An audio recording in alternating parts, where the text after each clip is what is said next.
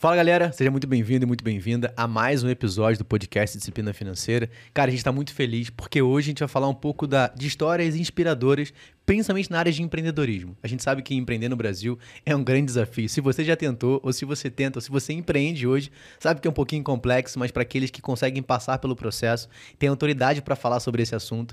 E hoje a gente vai entrevistar o Túlio Matos, que é empreendedor, tem uma fintech, a iCred. Ele vai contar um pouco da história dele, vou deixar ele se apresentar. Mas antes, os recados mais importantes. Não esquece de você já curtir esse vídeo, compartilhar e se você quiser abrir sua conta de investimento, você pode clicar no link aqui também para começar a investir. A gente tem a parceria com a corretora Orma, então todo dashboard é feito por eles, mas leva o nome disciplina financeira. Então já aproveita, já começa a investir aí, você precisa aprender, beleza? Então, antes de mais nada, Túlio, obrigado pela sua presença, pela sua participação. Saiu da sua cidade, veio para São Paulo, pegar esse tempo aqui meio estranho, né, que é frio e é calor ao mesmo tempo. Cara, se apresenta aí, quem é o Túlio em alguns segundos? Obrigado, Rafael, obrigado aqui a sua audiência. Bom, eu sou um daqueles que tira de onde não tem para colocar onde não cabe. eu acho que isso é um pouco o resumo de, de quem tenta empreender, né? E a nossa história é uma história de. já vai no 19 ano de trabalho, assim, nessa pegada de tirar de onde não tem e botar onde não cabe. E é uma vida de, de superação. É uma história típica de superação, onde a gente vai procurando sempre aprender algo novo, testar algo novo e tentar ver se isso funciona na prática no mundo real. Né? Porque nas nossas ideias tudo funciona. E aí, na hora de colocar na prática, é que faz a diferença. É, então, eu sou um baiano, de, do, nasci em Salvador, mas cresci no interior da Bahia é, numa região muito carente, muito árida, e aí, é, por, por incrível que pareça, surgiram ali oportunidades é, ali bem no comecinho, e a gente abraçou e agarrou, e eu acho que é daí que se desenvolve a nossa história. Não, legal. E a gente estava comentando antes, né? Que você, quando criança ali, tinha um sonho de ser banqueiro e hoje trabalha com crédito. Como é que funcionou muito bem isso aí? Era uma brincadeira de criança, na verdade. Né? É, a gente, nós somos uma família de quatro irmãos. E naquele momento ali que a gente, ali com, com 7, 8 anos, 10 anos, quando a gente brincava, criava ali uma cidade fictícia, né? um ambiente onde a gente pudesse é, simular uma vida adulta. E naquela simulação de vida adulta, um queria ter o supermercado, o outro queria ter a escola, o outro queria ter o posto de gasolina. Eu digo, não, eu vou ser o banqueiro, eu vou cuidar do dinheiro de vocês. Deixa comigo que eu sou caixa, eu emito cheque, eu dou crédito e por aí vai. Mas era uma brincadeira de criança, não era uma obsessão em si ocorreu que a vida nos levou, nos trouxe algumas oportunidades que a gente foi caminhando nessa direção. E está dando certo por enquanto. Não, que legal, que legal. Então, para você que está assistindo, está ouvindo a gente, a ideia muito da gente falar nesse episódio é que a gente sabe que primeiros desafios de você empreender, né? O Túlio vai compartilhar um pouco da, da jornada dele, principalmente uma empresa familiar, né? Que a gente sabe, cara, para quem tem empresa familiar já passou por isso. É, durante sete anos eu trabalhei junto com, com familiares, a gente sabe que é um desafio gigantesco. Né? Eu eu falei assim, cara, não dá muito pra mim, não vou sair, mas ele continuou e tá aí, deu certo, então isso é bom pra caramba. Mas o que você falou agora, para mim, é o mais importante para quem tá ouvindo a gente. O campo das ideias são maravilhosos, né? Mas na vida real nem tudo sobrevive. Então é importante saber o que fez você chegar até aqui nesse processo, né? O que, que deu certo, o que, que não deu. Então, você que está assistindo a gente, cara, fica aqui porque aí você vai aprender hoje. Bom, o desafio é grande de tentar replicar, né? Eu acho que, que cada indivíduo constrói ali a sua história, mas eu acho que tem alguns ingredientes que eu acho que são replicáveis em outras, em outros, em outras histórias empreendedoras. Acho que no princípio de tudo ali é, o compromisso de fazer a coisa bem feita, independente do que seja, não fazer pela metade. Eu acho que, que ter esse ímpeto de fazer as coisas bem feitas. Curiosidade, eu acho que foi um, um elemento chave, porque nós éramos muito jovens, numa área que a gente não conhecia absolutamente nada. Nós, imagina, eu tinha 16, 17 anos, meu irmão tinha 14, 15 anos. Então, nós éramos praticamente crianças. E ali, num ambiente, uh, por mais que fosse um ambiente controlado, numa cidade de 10 mil habitantes, né, só para dar um pouco de contexto, no sertão da Bahia, onde todo mundo se conhece, a gente precisava transmitir confiança e credibilidade. Né? Então, qual era o negócio? Era agenciamento de crédito, a gente encaminhava operações de crédito. Então, naquele momento, você imagina, em 2005, é, muita coisa aconteceu nesses 18 anos a nível de tecnologia, de transformação, a sociedade mudou, a relação de consumo mudou. Então, se você voltar lá naquela cidade no interior que não tinha sinal de celular, a internet, nós ainda tínhamos uma internet de escada com baixíssima qualidade. As, as coisas eram mais difíceis do ponto de vista de comunicação. Então, se você me pergunta o que é que naquele momento pode ter feito diferença ali no começo, eu, eu separo algumas coisas e outras que a gente foi incorporando no tempo. Mas no começo, eu acho que, que tem uma coisa que que é fundamental é a gente ter a integridade no trato, né, nas relações, construir relações baseadas em, em combinados e realizados, entregues, né, você só, só prometer aquilo que pode cumprir. Eu acho que isso já começa a gerar uma espiral do bem, porque você não, não prejudica ninguém, já começa fazendo sua parte, né, não prejudicando ninguém. Ah, uma, uma paciência, eu acho que o empreendedor precisa, acima de tudo, ter paciência. As coisas. Acho que a gente está vivendo num mundo agora de muita velocidade e de quem você vê de manhã pelas redes sociais de tarde o cara tá milionário. Então, assim, essa coisa de que você vai ficar rico muito rápido e tal. Então, a gente é a prova viva de que a paciência pode construir resultado também. Não que essas histórias maravilhosas de, sabe, de, de cometas que acontecem e que não pode, pode acontecer, mas é mais raro. Essas coisas são muito raras. Então, eu acho que o empreendedor acima de tudo, precisa ser paciente, resiliente, acreditar no que está fazendo. Né? Se ele de fato acredita naquilo, faz com boa vontade, né, e faz bem feito e procura ter integridade, as coisas vão acabar acontecendo. Naquele momento, quando, quando tudo começou, Rafael, começou com, eu te, eu te comentei, começou com o capital inicial da empresa, eram 100 reais. Então, não era nem um capital, era uma dívida. A gente emitiu uma, uma, uma dívida, uma nota promissória amarela. Então, estava tudo ali, depositado naqueles 100 reais que iriam vencer em 30 dias. Que foi o, o, o dinheiro que a gente investiu para comprar mesa de plástico e cadeiras de plástico para atender os nossos primeiros clientes. Então, se dali ninguém. A gente não poderia imaginar que depois teria 8 mil, 10 mil agentes de crédito vendendo para a gente no Brasil todo, em todos os estados, em 4.300 municípios. Estava fora de concepção. Mas o que estava dado ali naquele momento é de que a gente iria fazer bem feito falar a verdade. É, o começo do negócio foi assim. E acho que tem muitos detalhes que a gente pode pegar dessa sua fala. Cara, eu, eu gosto muito de ouvir histórias, né? Estava comentando um pouco antes de começar, porque quando a gente vai ouvindo as histórias, você pegando alguns insights, você pegando algumas ideias, fala, caramba, como é que isso aqui funcionava? É, porque se você parar para pensar, hoje você vai buscar, sei lá, crédito, o que for, você vai acessar o seu banco, em alguns segundos você faz. Mas, cara, pensa isso em 2005, uhum. no interior da Bahia. Uhum. Como isso funcionava, né? E você comentou, porra, tinha nota promissória. né? Então, assim, cara, quem lembra de nota promissória? Assim, eu lembro vagamente de, de uma nota promissória. Eu tinha 15 anos de idade em 2005, né? Uhum. Então, como é que isso funcionava? Falou da internet de escada. Cara, quem nunca aqui esperou até meia-noite para poder entrar na MSN e colocar sua frase nova lá? Só depois de meia-noite, porque o pulso era menor, era mais barato, né? Exato. Então, é, cara, eu acho que a gente focar muito nesse início, né? Porque, como você falou, a sociedade hoje ela tem uma velocidade, você tem que ter uma força de adaptação muito mais rápido para as coisas acontecerem. Isso não é o problema, mas também o que, que isso gera, né? Eu sempre comento que, cara, dois erros bem grandes do investidor, principalmente, do cara que está empreendendo, é ele se deixar levar pela ganância e pela impaciência. Né? Então, isso são, são dois motores que de, podem destruir qualquer pessoa. Né? Então, acreditar que ela vai ter um resultado muito rápido, que ela vai se tornar milionária de, em 30 dias. Né? Então, cara, se, é, são coisas que podem acontecer, mas é muito difícil. Uhum. Né? Então, assim, ainda mais quando você está falando de vida real. Não adianta eu falar que, cara, pode? Pode. Mas é provável? Então, é entender isso, né? É, Rafael, e, e a paciência, como a gente estava falando, e você, é, uma, uma das coisas que essa velocidade do, do 2000 dos últimos anos permite é que, de fato, a, a, comunicação permite que as coisas aconteçam muito mais rápido, as informações cheguem, as transformações aconteçam. Só que isso também nos torna muito mais impacientes e ansiosos. Né? E a ansiedade ela é prejudicial para o empreendedor.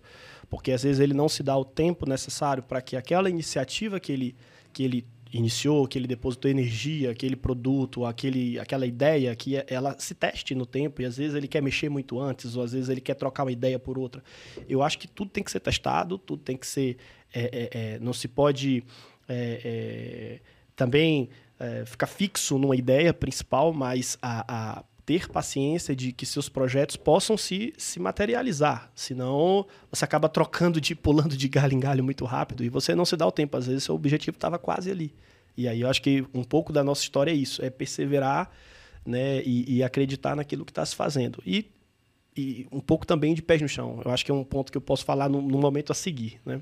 E aí, como é que, assim, pegando o início dessa jornada, você falou 2005, e aí vocês pegaram, foi, foi uma ideia que o seu pai que teve, ou Ele vocês, recebeu- como é que foi isso? Ele recebeu um convite. Ele era engenheiro civil, e, enfim, ati- tinha um expediente convencional de visitar a obra, então ele não tinha tempo para desenvolver essa atividade. E a gente, nós uma família grande, então a gente precisava de um complemento de renda, chegou esse convite para ele para agenciar essas propostas. Então ele não tinha tempo. Então, olha, vocês são curiosos, vocês, vocês se falam bem e tal, vocês vão trabalhar. Então a gente tinha ali 17 anos, 15 anos e tal, já dava para poder desenvolver a atividade. Foi aí, ele pegou esses 100 reais, uma nota promissória, levou essas, essa mesa e essas cadeiras para um espaço emprestado dentro de uma ótica.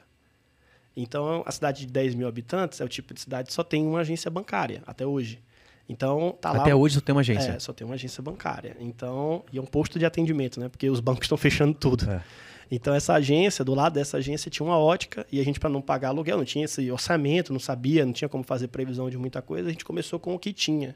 Tinha amizade com esse com o dono dessa ótica e disse, cara, me empresta aqui o espaço, deixa ver como é que a coisa funciona, me dá aqui uma oportunidade que a gente vai desenvolver um trabalho aqui e o cliente vai sair daqui com dinheiro. Então, ele pode comprar teu óculos também. Tem um ganha-ganha aqui. Então, em algum momento, esse cara vai comprar teu óculos aqui, você vai ganhar também. Ah, legal. Então, pega aí o espaço. E aí, essas, essa mesinha, essas mesinhas de plástico de quintal, começamos a atender ali. Divulgação era carro de som.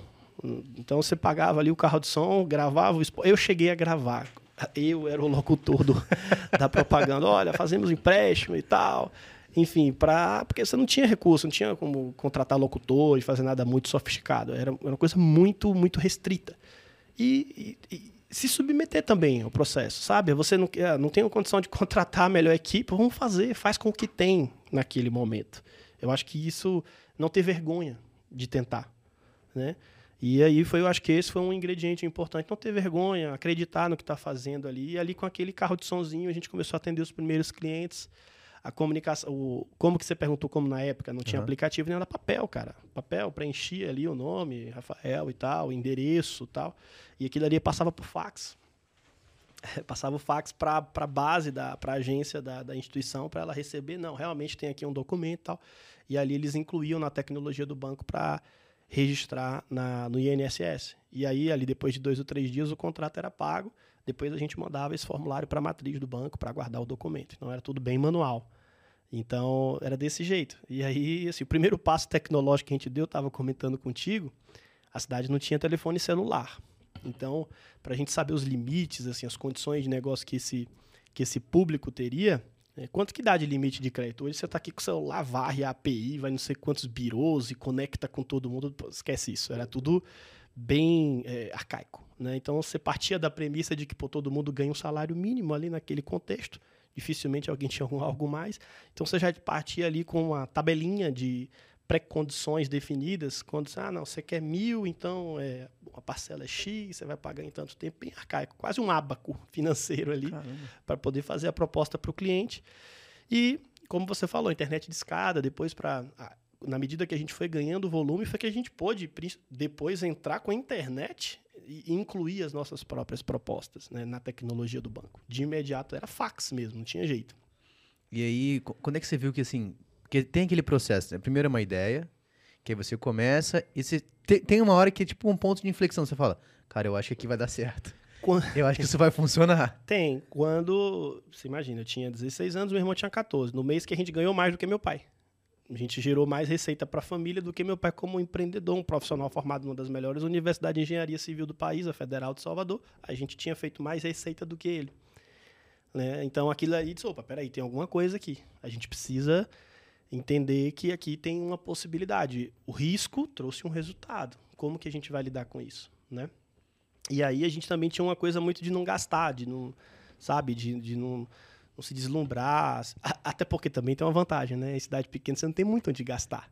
Então você trabalha, volta para casa, dorme, tchau, tá tudo tá tudo em casa, tranquilo. Então o dinheiro que sobrava ali a gente reinvestia, seja numa tecnologia. né? Chegou ao ponto, é, e aí tem um negócio interessante, que quando começou a chegar telefonia móvel nas cidades próximas, na nossa não chegava porque era muito pequena. Nós construímos uma torre de celular.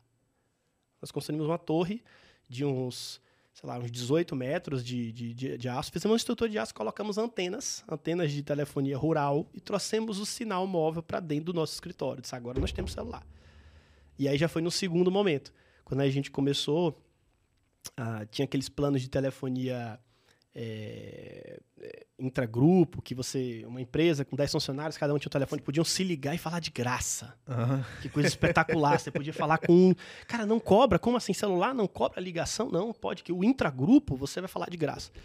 E aí a gente começou a, a- a cadastrar outros agentes para fazer esse trabalho nas cidades ao redor também.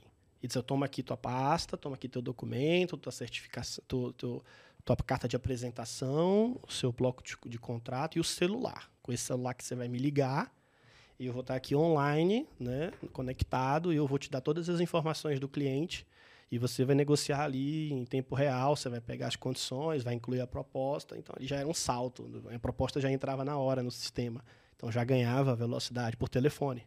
Igual o revendedor antigamente passava pedido, pedido por, por tele- Telefone, telefone, né? público, tipo isso, só que assim, o cara estava remoto, onde fosse ele podia fazer pelo celular. Mas isso foi quanto tempo depois da primeira. Ah, já tinha uns dois, três anos depois, assim. Ah, que- não, foi, não foi tão longo também. não, não, a gente foi abrindo. Primeiro a gente foi abrindo outras lojas ao redor, nesse mesmo formato, pegava um espaço emprestado e tal, ia desenvolvendo.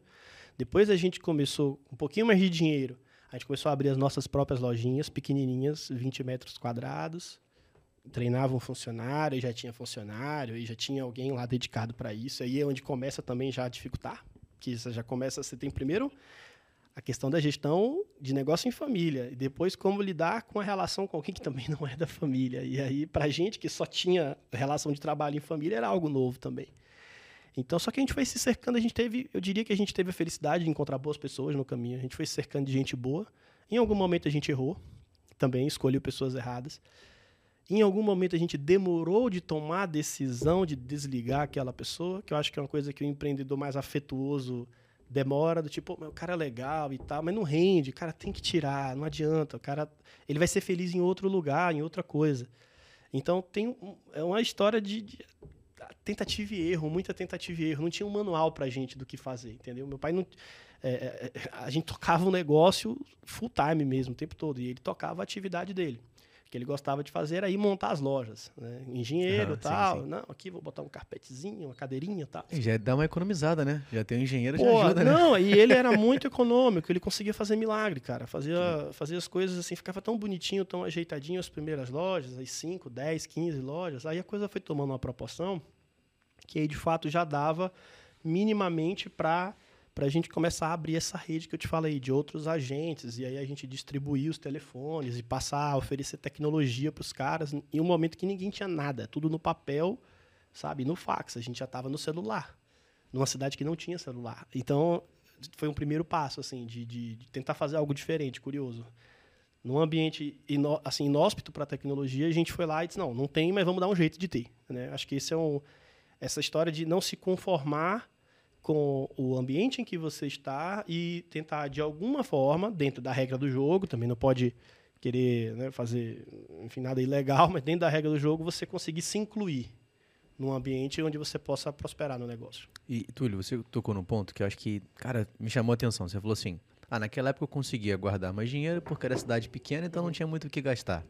Né? Então, será que de, de alguma forma, é, pegando esse gancho que você falou, justamente quando você tem uma característica, né? cara, não da cidade pequena, mas você tem uma clareza de uma vida mais simples, Sim. você consegue. Não que prosperar mais rápido, mas ter uma. Cara, o suficiente Sim. né, cara? Morgan Russell é um cara que eu gosto pra caramba, que escreveu o livro Psicologia Financeira, e em um dos capítulos ele fala assim: a maior dificuldade das pessoas é entender sobre a palavra o que é suficiente. Uhum. Porque quando a gente começa a empreender, então assim, inevitavelmente você começou a ver um momento, pô, com 17, 18 anos, você vai ganhando mais que seu pai. Uhum. né? E aquilo, inevitavelmente, pô, você, querendo ou não, você fala, calma aí, tem alguma coisa diferente aqui. Uhum. Mas ao mesmo tempo você teve a clareza de reinvestir aquele valor no negócio para que ele pudesse crescer, entendendo talvez, não sabendo do conceito, mas entendendo o que era suficiente. Sim. né? Então, você acha que a construção da sua família, do lugar que você morava, te ajudou nesse processo? Totalmente. Totalmente. É, na cidade, e aí eu não falo que isso é em mérito ou em demérito, tá? Eu Uhum. acho que foi o ambiente. O ambiente proporcionou essa compreensão do suficiente, né? E acabou impondo uma disciplina é, é, orgânica ali, natural, porque a gente não era bombardeado. Hoje você pega o celular, você está sendo bombardeado por e-commerce, por anúncio, remarketing, a pesquisa que você fez, a viagem, o carro, a bolsa, o celular. Então é muita coisa que fica te provocando para o consumo e tirando você do foco, daquilo que é o seu objetivo. Então, essa clareza, eu, eu vou dizer a você que não era uma clareza consciente, mas é, ela estava dada pelas condições. Hoje é muito mais, é, eu acho mais difícil, principalmente você ter essa essa disciplina, que eu acho que é a palavra-chave aqui, mas eu acho que ela foi fundamental para multiplicação do resultado, para exponencialização do negócio. Entendeu? Se todo mundo começasse a se completar daqueles ganhos ali, a gente nunca teria saído de duas, três lojas, ia ficar cada um com uma lojinha ali pronto e acabou. E a gente ia. E, e, tudo bem, poderia ter sido, poderíamos estar muito bem até então, mas, mas a gente tinha um ímpeto. E quando você tem esse ímpeto que você não busca, não acontece, fatalmente você vai ficar frustrado depois. Então, aquele sacrifício naquele momento e em outros também, não só naquele, mas naquele momento eu acho que foi fundamental para dar os passos seguintes. E aí você falou assim, a gente tem a dificuldade da empresa familiar e você lidava com seu irmão. Sempre tem o que aquele que gosta mais de gastar e aquele que é mais cometido no orçamento. Uhum. Quem era você dos irmãos? Ah, eu sempre fui o mais agressivão, né? O mais. sempre o, tem, né? O bold, o ousado tal. Nós, e aí, na medida que a gente foi crescendo, os outros dois foram entrando também, né? O Pedro e o Júlio, né? São eu, o Thiago, o Pedro e o Júlio. E aí cada um tem uma característica, isso é muito bom, cada um enxerga as coisas de uma perspectiva diferente. Então, às vezes, é, eu por ser mais agressivo também é aquela história, quanto maior a altura, maior a queda. Então, eu quero confiar em todo mundo, acreditar demais, acho que tudo dá certo e tal, entendeu? Então, os outros três são mais contemplativos, assim, ó, não, calma, vamos analisar, é isso mesmo e tal, vamos fazer a continha, entendeu? Tem, nós somos otimistas, mas a gente consegue se equilibrar ali em termos de é, projetar alguns cenários, né? pensar, olha, e se isso aqui der errado? Então, é, não é ficar co covarde nem medroso, mas eu acho que essa, esse equilíbrio é importante. E sempre, aí como você perguntou, né? em família, sempre tem um que quer esticar um pouco mais, o outro que é um pouco mais comedido, o que é mais é, é, combativo, o outro que é mais harmônico, né? de procurar o, o, o acordo. Eu acho que o segredo realmente é que é um sistema de concessão como num casamento, o negócio é um sistema de concessão também. Então, é um comitê. Então, alguém vai ter que ceder. A, melhor ideia tem que vencer. Né? E, e tem um detalhe: é, nem, nem todos, é, é, acho que acabou acontecendo ao longo do tempo, desenvolver o argumento. Às vezes, quem desenvolvia o argumento melhor, às vezes não era o melhor argumento. Mas por desenvolver o argumento melhor, a ideia era aceita e dava errado. Veja o que eu estou falando. Não era a melhor ideia por desenvolver melhor o argumento, vencia uma ideia ruim e dava errado. Então, os outros que talvez eventualmente os outros porque eu, eu, eu era mais argumentativo então uhum. às vezes eu conseguia convencê-los mais ó oh, isso aqui nós vamos fazer e todo mundo é tá bom ele está falando com tanta segurança que vai dar certo eles tiveram que desenvolver isso também sabe de dizer pô eu preciso mostrar para ele que não é bem assim como ele está pensando então é, ter, tomar o cuidado de não se deixar levar, muitas vezes, pelo melhor argumento, e sim ir na ideia, no centro da ideia, para dizer o seguinte, cara, às vezes algo que se apresenta muito bonito, muito é, é, funcional e perfeito, vai, no, vai no, no, centro daquilo, no núcleo daquilo. Não se deixa levar só pela embalagem. Né? Que eu, sou, eu sou o vendedor, então embalava bem a ideia. Então os outros tiveram que desenvolver isso também. Então acho que conciliar essa harmonia de interesses e de pontos de vista foi muito importante. E aí funciona com quem tem sócio também. Né? Aí é mais delicada a relação. Eu ainda acho mais delicado, porque em família às vezes briga e depois volta, né? Mas Se só... resolve, né? Mas irmão ali, cara, esse... depois você fez o churrasco com futebol, mano, já era. É. Tá tudo tranquilo. Mas é, cara, mas é legal a gente ver essa relação, né? Então, porque você vai ter sempre aquela, aquela briga padrão, né? O, o comercial com o marketing e o financeiro. Sim. Sempre vão estar os três ali, porque são perfis diferentes. Sim mas que são perfis complementares. Sim. Né? Assim, eu vou trazer pouco algo que eu acredito. Né? Então, a gente estava tendo uma, numa reunião com empreendedores alguns dias atrás. A gente estava falando sobre os perfis de cada pessoa dentro da. que era, era uma reunião para empreendedores, baseado no, em princípios cristãos. Né? Então, a gente estava comentando sobre o corpo da igreja, como ele, como ele é conceituado. Uhum. Né? Então, o corpo ele é feito de diferentes membros. E cada membro vai ter a sua característica individual para que aquele corpo se torne algo que dê um resultado para onde está indo o caminho. Uhum. E a gente está falando muito sobre isso. Então vai ter o cara que ele é mais o perfil financiador, aquele que é o perfil mais abnegado, que ele vai abrir mão, talvez, mais a cultura de servir, de ajudar, aquele que é mais comercial. Então a gente foi comentando sobre isso. E é também uma cultura de um negócio. Né? Um negócio Sim. você vai ter diferentes perfis que juntos, se entenderem como funciona, né? tiverem a, a clareza de, beleza, a minha ideia ela parece ser muito boa, eu tenho bons argumentos, mas não é tão funcional. Uhum. Então eu vou abrir mão para a ideia do Túlio que talvez não tem tanto argumento, mas de fato ela é funcional. Uhum. Então acho que quando tem esse conceito, cara, chega onde vocês estão avançando para chegar à gestão, né?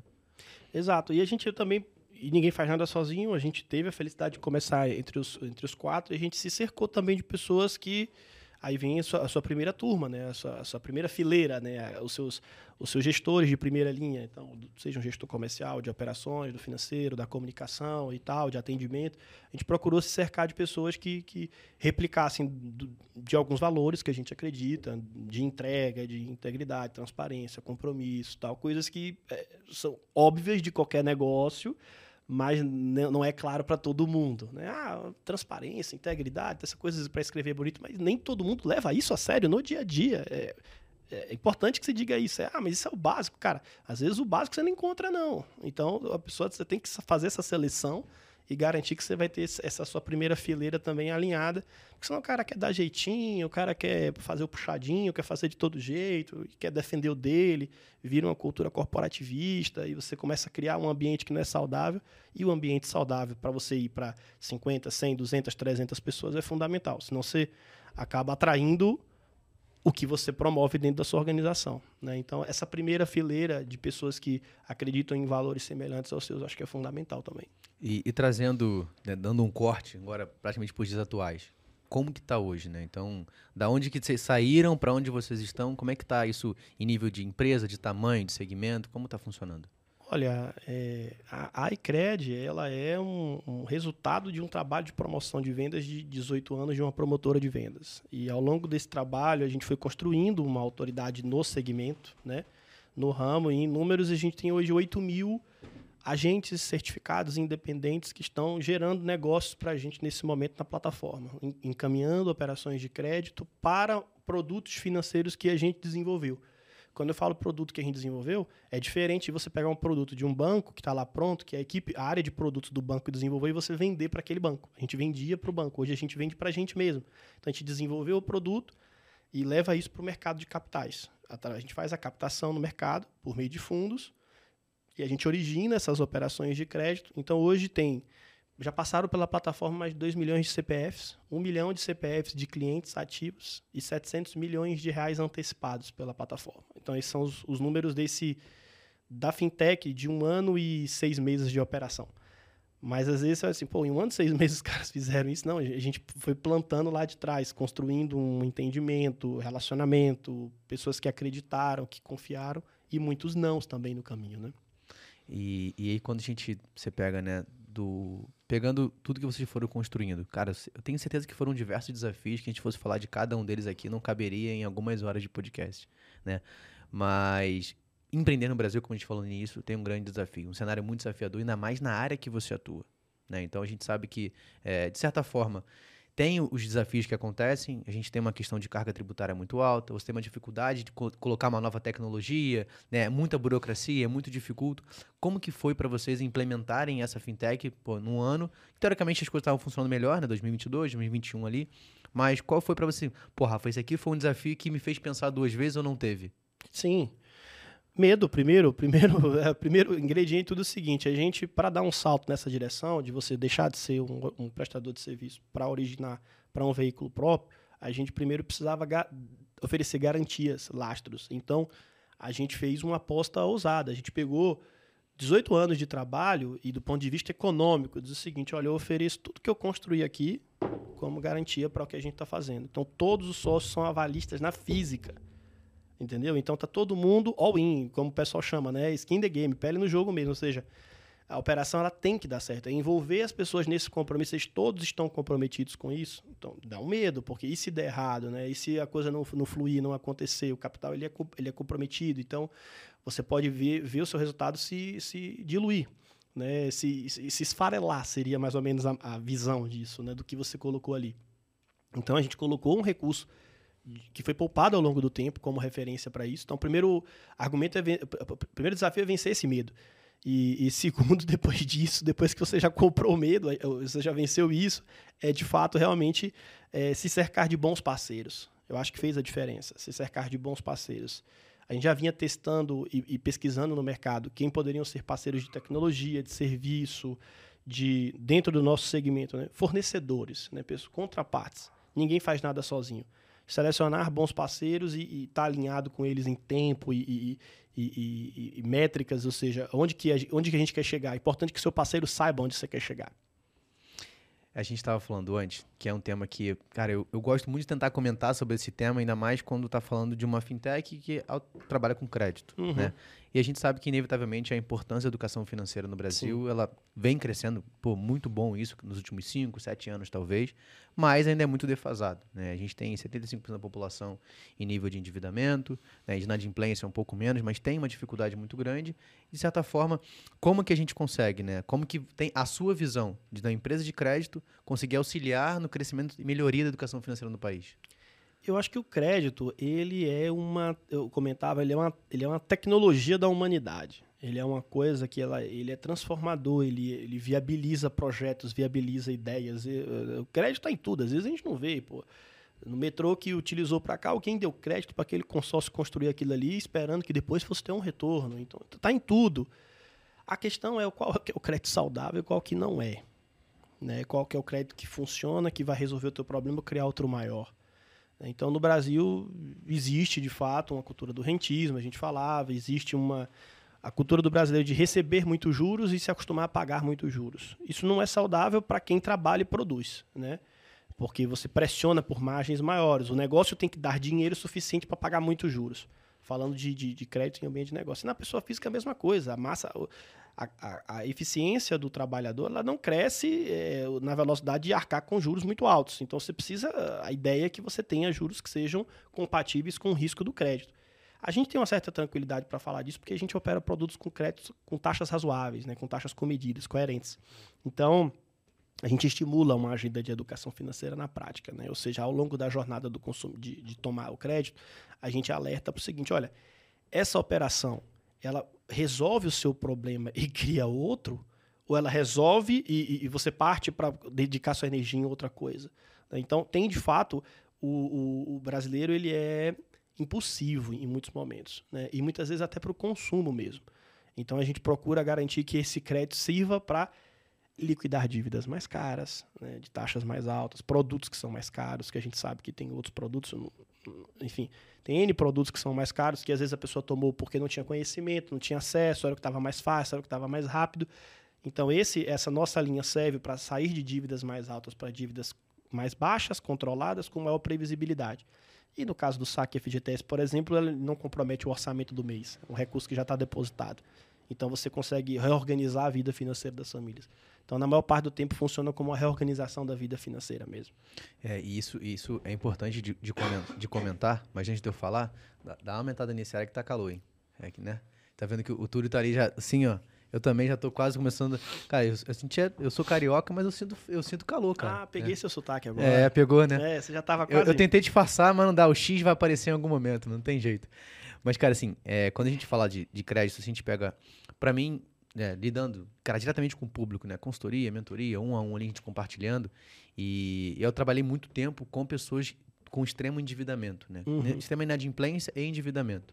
Né? A gente até criou, há um tempo atrás, um curso específico para essa área, que ele fica lá, cara, com custo bem baixo, só para a galera nem, nem entra como recurso para a gente. Todo esse valor é revertido em, em outras coisas, cesta básica, enfim, a gente faz um trabalho bem legal. Porque a gente sabe que, cara, é uma dificuldade da população. E quando a gente fala de crédito, para mim o maior desafio que eu sempre encontrei nas, nas famílias que tinham essa dificuldade era, primeiro, antecipação de sonhos. Não significa que você não tem que sonhar e que você não vai realizar projetos objetivos. Mas existe um tempo determinado para cada coisa. Sim. E a maior dificuldade é que você quer antecipar.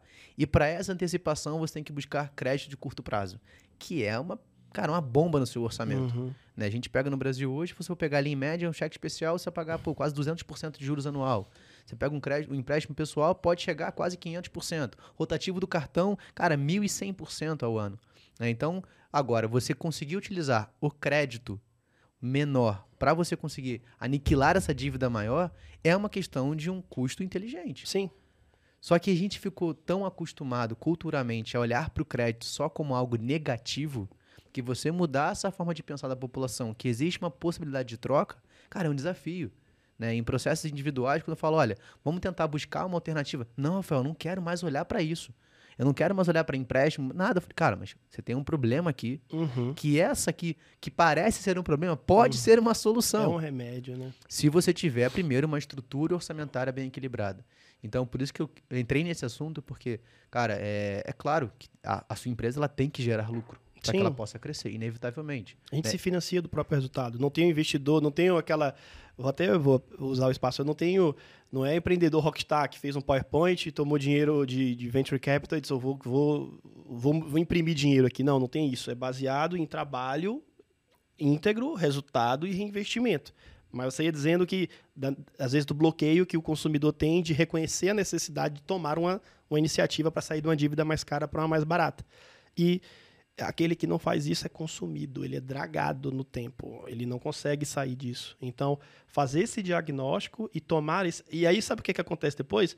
Ele toma não para consertar o problema, ele toma para criar outro. Aí, mais adiante, ele, ele não resolveu, não tomou consciência. Acho que o primeiro.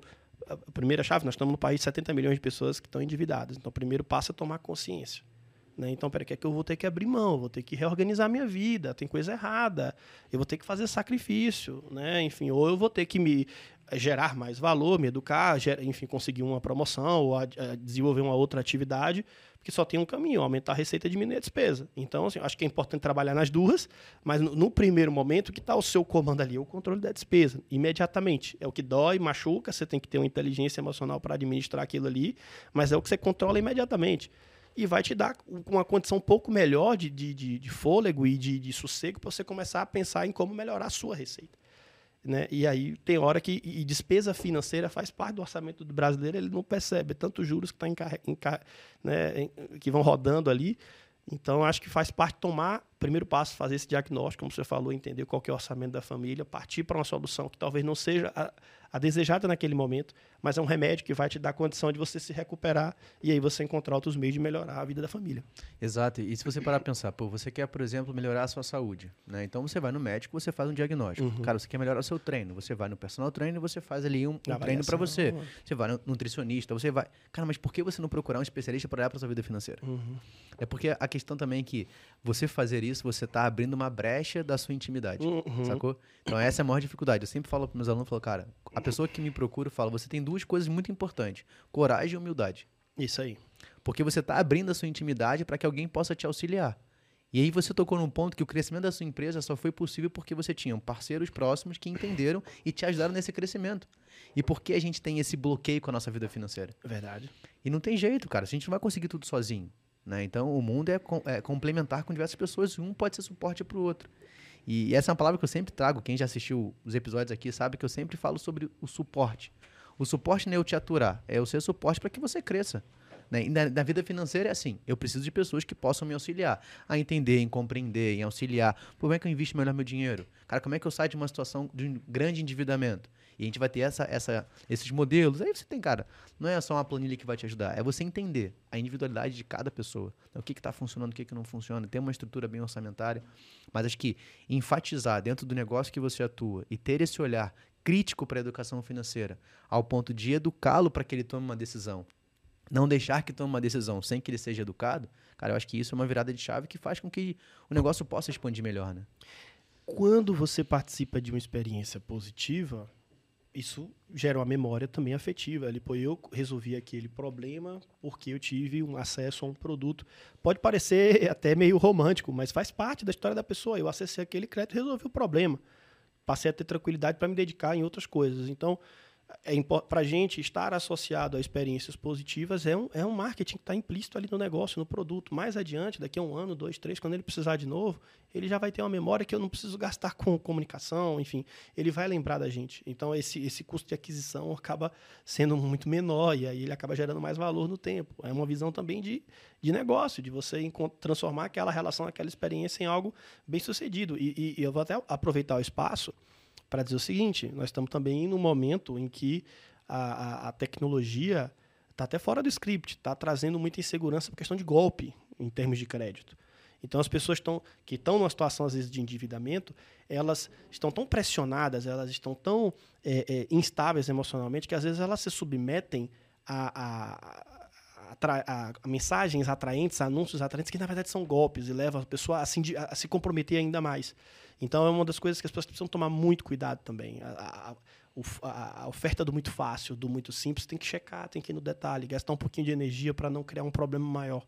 É, o, o, golpe existe de fato. Não está no nosso script, mas eu queria passar essa mensagem porque é importante. Ao longo da nossa jornada de, de negociação com o consumidor, a gente fala: olha, concluiu, seu crédito está na conta, não faz Pix, não, deve, não manda dinheiro para ninguém, não, não, paga boleto aleatório, enfim, porque às vezes chega, essas pessoas são assediadas nesse nível também, sabe? É, o, o nível, a tecnologia trouxe isso também, um risco. Trouxe muita vantagem, mas traz esse risco. A, a informação chega de uma forma que é muito convincente. Então as pessoas precisam saber diferenciar isso também. Um e, lado... e, como diferenciar? Né? Porque isso, acho que já que você entrou nesse ponto, eu acho que para a galera que está assistindo, como que ela consegue identificar que é um golpe ou não é?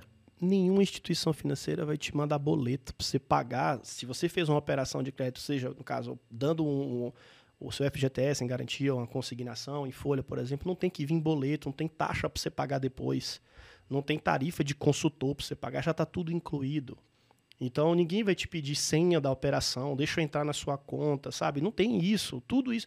Desconfie sempre disso. E se for numa operação eletrônica, tem que ir no endereço, ver se está na chave segura, ver quem é o certificado daquela, daquela transação online. Isso, tem, tem como você pesquisar. A gente tem inclusive um trabalho feito sobre isso, né? De, de segurança em transações digitais, mas sempre que, que isso vier para te, te conceder algum acesso, algum recurso ou alguma informação é, privada particular, tome cuidado, ligue o alerta. Acho que é importante deixar esse recado também. Legal, legal, Túlio. E agora, a nível até de curiosidade pessoal, tá? Você já aproveitou, puxou para um gancho.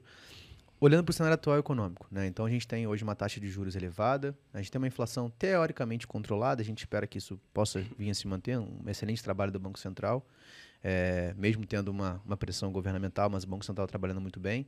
Já tem uma estimativa de taxa de juros diminuindo para agosto, setembro, talvez, de acordo com o boletim do, do Banco Central, do Copom. Para a sua empresa, esse é um cenário mais desafiador ou menos desafiador ou não existe isso? Melhora, porque é o seguinte, crédito no Brasil, é, é, a estrutura de funding de crédito no Brasil é, é CDI+, ou seja, a gente paga um prêmio de risco em cima da nossa transação. Então, quanto mais a taxa baixar, mais a gente vai conseguir ser competitivo para o tomador. Eu vou, eu vou conseguir oferecer taxas menores. Para a gente é melhor.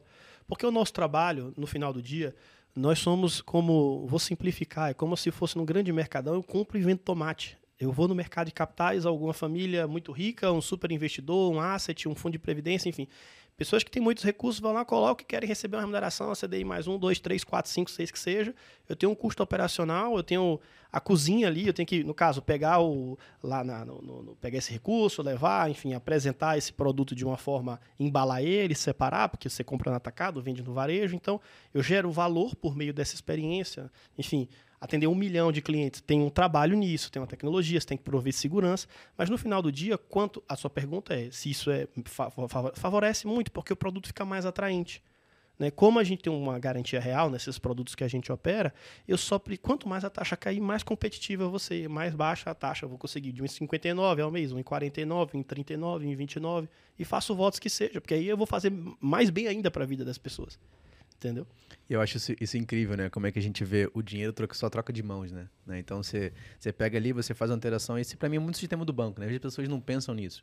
Cara, mas como é que funciona? Simplesmente, cara, eu tenho um recurso, eu quero pegar esse recurso, eu deixo no banco. Basicamente ele vai ser investido, ele vai ser colocado para alguém que quer comprar. A gente vê muito, por exemplo, na LCI, LCA, né? Que são letras de crédito do agronegócio ou do imobiliário, é justamente isso. Pô, eu venho ali, tenho um financiamento que eu fiz, o dinheiro tá no banco, alguém quer investir naquela LCI, então você vê que sempre tem essa troca, né? Só que um vai comprar mais barato e vai vender um pouco mais caro, e depende do acesso que você tem ou do recurso que você tem de fato e da sua necessidade naquele momento. Então acho que isso é legal da gente colocar. E aí a gente já encaminhando para o final, cara, é, eu sempre gosto de falar sobre os desafios, a gente comentou, mas como é que você vê né, o seu negócio? Assim, Pô, Rafa, esses aqui são os pontos principais que a gente está olhando agora para a gente continuar avançando e crescendo e entregando o melhor resultado. O que, que hoje vocês estão mapeando que esses são os pontos fundamentais para continuar crescendo? Bom, acho que segurança nas transações, segurança é uma questão importante. A gente estava falando agora de um ambiente em que a tecnologia permite muita coisa, mas permite também a fraude. Então a gente tem investido em segurança, né, garantir que os processos sejam seguros. Ou seja, você transacionar com um milhão de pessoas, tem, você não pode tomar fraude, você não pode atrapalhar a vida das pessoas. É um ponto importante, a gente tem trabalhado nisso. Diversificação, né, a gente está desenvolvendo é, tem um roadmap para tanto melhorar o produto tecnológico, como a gente oferece isso para os nossos canais, mas também abrir outros produtos de crédito, outros produtos financeiros dentro do roadmap. E no mercado de capitais a gente construiu uma história, um track record, quer dizer o seguinte, pô, você imagina um gestor de, uma grande, de um grande fundo, de uma grande asset. Na hora que ele vai alocar o capital, o dinheiro que o investidor colocou lá, seja um, um grande investidor profissional qualificado ou, ou a mesa e tal, esse, esse gestor ele escolhe aonde ele vai alocar. Então eu preciso mostrar para ele o seguinte, que a gente é uma empresa séria, que é organizada, que tem processo, tem fluxo, tem histórico, tem rendimento, tem rentabilidade, entrega o que promete, que os processos funcionam, tem governança. Então, construir uma história no mercado de capitais que mostre para esses, esses tomadores de decisão que a Ecred é um, um originador, um, um player confiável, seguro e que está fazendo algo bem feito, está construindo uma história legal. Eu acho que esse é o, é o nosso desafio também. É, isso, é, isso é legal pra caramba, cara. Mas você espera. É, e você vê isso como desafio, como você falou, né? Você é um cara mais otimista, né? Então você é, é o vendedor ali que está embalando tudo para poder vender. Mas eu acho que isso são, são motores necessários para que de fato continue crescendo, continue avançando e entregando o melhor resultado. Cara, obrigado. É assim, pra gente é. Eu sempre gosto de ouvir histórias, né? Porque se você pega lá é, uma empresa que saiu de uma nota promissória de 100 reais, é. né? E hoje você tem, pô, 8 mil agentes né, vendendo no Brasil inteiro representando a empresa, né? É isso. É esse número, né? Isso, exatamente. Não, é. e, e, eu estava olhando, a gente em mais de 4.500 cidades diferentes. Eu, eu, não, a gente não imaginava isso de jeito nenhum no começo. Não, não, não, isso não foi planejado aos nossos 16 anos. E eu acho que é, é, o Brasil ele tem suas, suas dificuldades, mas ainda é um país de oportunidades. Sim. É um país. Com todos os problemas que a gente tem, ainda existem muitas oportunidades para serem exploradas a gente tem que ter paciência também. É, isso, isso é sensacional. É, cara, a gente tem um, um, algo que a gente sempre faz em todo episódio, né? Então, todo convidado eu peço para ele deixar uma mensagem para a galera, aí você pode usar sua câmera aqui para falar, e a indicação de um livro. Né? Então, a gente sabe que o brasileiro, em média, lê no máximo dois livros por ano. Né? Então, a gente está construindo a nossa biblioteca, a gente sempre deixa como indicação e está montando no nosso site a bibliotequinha de cada temporada ali e tal, para a galera poder acessar ele. E não necessariamente precisa ser, cara, um livro. Assim, Pô, Rafa, esse livro aqui eu li, cara, marcou minha vida em algum momento. Ou algo que você está lendo agora. Então, se você puder, deixa a mensagem para a galera e a indicação de um livro aí. Você me deu uma, uma responsabilidade muito grande. É, mas eu vou te dizer o seguinte: que em momentos em que houver dúvida, já que a gente fala de disciplina financeira, tem um livro que é fantástico. A Bíblia, cara. É um livro poderosíssimo, tem resposta para muita coisa. O momento aqui não é um momento de evangelizar, não, mas assim. Sempre eu, é. Sabe? Mas eu, eu, quis dizer o seguinte: que, cara, em momento que você eh, tá faltando um pouco mais de confiança no que você está buscando, você quer uma inspiração, você quer uma palavra de apoio, enfim, é um livro que está sendo escrito, que foi escrito ao longo de muito tempo, tem muita contribuição. Então dá uma olhada na Bíblia que vale a pena muito. Exato. E aí você tocou nesse ponto, né? A gente estava comentando esses dias, e só para vocês terem uma ideia, né? Existem mais ou menos 18, 218 versículos que falam sobre fé 230, 35 que falam sobre salvação e 2084 que falam sobre finanças e responsabilidade. Só isso. Né? Então, para você ter ideia do quanto é importante, quanto conhecimento tem ali. Tem livros específicos que falam sobre gestão. Né? Então, você vê todo mundo hoje em dia falar sobre provérbios. Legal, tem muita coisa. Mas você pega os dois pontos. Você pega provérbios e eclesiastes. Então, você vai ver o quanto em eclesiastes fala o que não fazer com o dinheiro que você, teoricamente, viu na gestão em provérbios. Então, cara, assim, para mim é, é um manual é, eu tenho passado os últimos quatro anos praticamente tentando absorver o máximo de conteúdo do que tem ali para tentar passar na comunicação que a gente faz. Legal. Cara, porque se é algo que se provou ao longo do tempo, né, as pessoas falam, quando a gente fala de ativo financeiro, ah, Rafael, pô, então vamos investir em ouro porque se provou. Cara, então por que não buscar na fonte que construiu tudo? Ah. né? Então acho que a indicação não poderia ser melhor, cara. Obrigado. Eu que agradeço, obrigado a sua audiência aqui, enfim, e sucesso para a disciplina financeira, que possa transformar mais vidas. Ah, que bom, que assim seja. Galera, ó, obrigado. Não deixe de curtir comentar. O Túlio vai deixar as redes sociais aqui também e a página da iCred. Você pode, cara, conectar, chamar e faça com responsabilidade, tá? Isso é um, um bom comunicado. E é isso. Nos vemos no nosso próximo episódio. Até a próxima. Fui.